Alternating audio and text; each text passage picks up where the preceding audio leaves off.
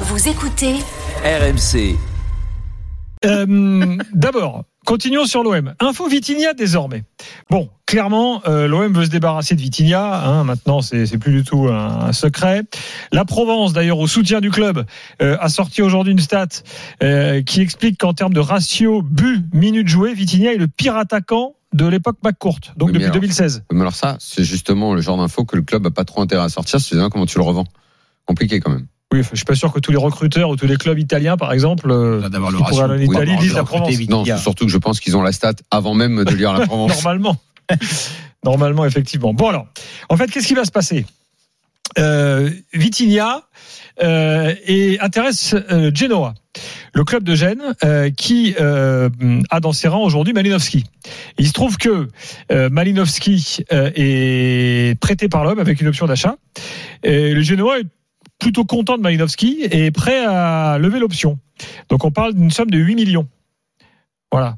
Euh, or, si euh, ça se fait pour Malinowski, ça ouvrirait la porte pour un nouveau prêt de Vitinha là-bas, euh, avec là aussi une option d'achat, qui elle sera de 20 millions. Pas si après ils vont craquer le portefeuille Non, pour euh, 20 honnêtement, millions. honnêtement, c'est. Enfin, Mais voilà le, le montage un peu. la vérité, c'est qu'on on ne devrait même pas parler de ce truc-là parce que c'est pas possible. Qu'est-ce qui est pas possible, Daniel? D'une, que le Genoa mette 20 millions sur un Ouais. joueur, c'est pas possible. Euh, Deux, qu'on mette 20 millions sur ce joueur-là, c'est pas possible. Donc, ça veut dire qu'il y a quelque chose en dessous qu'on ne maîtrise Bah, pas. l'OM a mis plus Alors, que mais 20. Si c'est une option d'achat non, non obligatoire, tu peux mettre Oui. 50 millions d'euros comme option Ouais. d'achat. C'est c'est c'est du c'est le de non obligatoire. C'est de l'habillage, c'est de la com. L'important pour l'OM, c'est d'exfiltrer très rapidement Vitinha. Après, tu mets euh, Ah. une clause à 20 Si millions. l'idée est que c'est non Strootman, il avait une obligatoire, clause à 20 millions. et en Personne gros, n'a jamais la clause de ils n'ont pas d'avant-centre, fais-le jouer pendant 6 mois. On rêve que tu mettes 10 buts en 10 matchs et que tu sois repéré et qu'on te vende.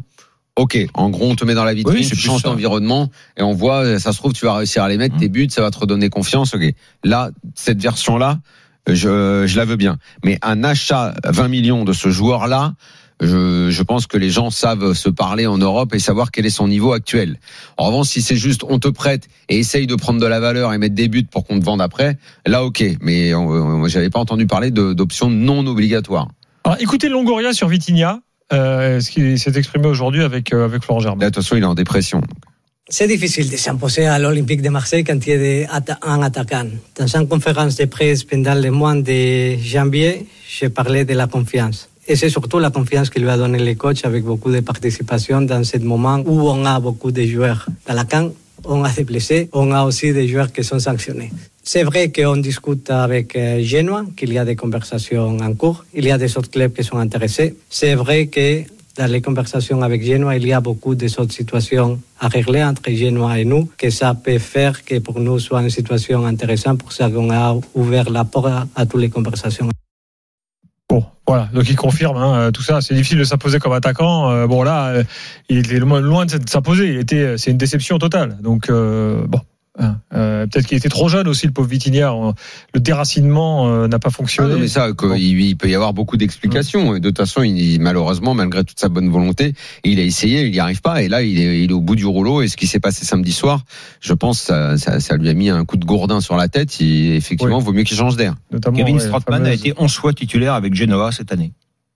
Tu vois, le Genoa, c'est un petit peu le. Ah ben c'est c'est ceux qui reclassent les, les anciens Oui, Marseillais. j'allais employer un mot un peu plus rude, Malinowski. mais voilà, c'est tous les rebuts de Marseille en fait, c'est un peu ça. Je, je- sans, sans être méchant, hein, je veux dire les, gens qu'on veut plus quoi. Bah, c'est- c'est- ils doivent être ouverts, au business en tous les cas. Il y Euh, avoir un, Oui, sans doute.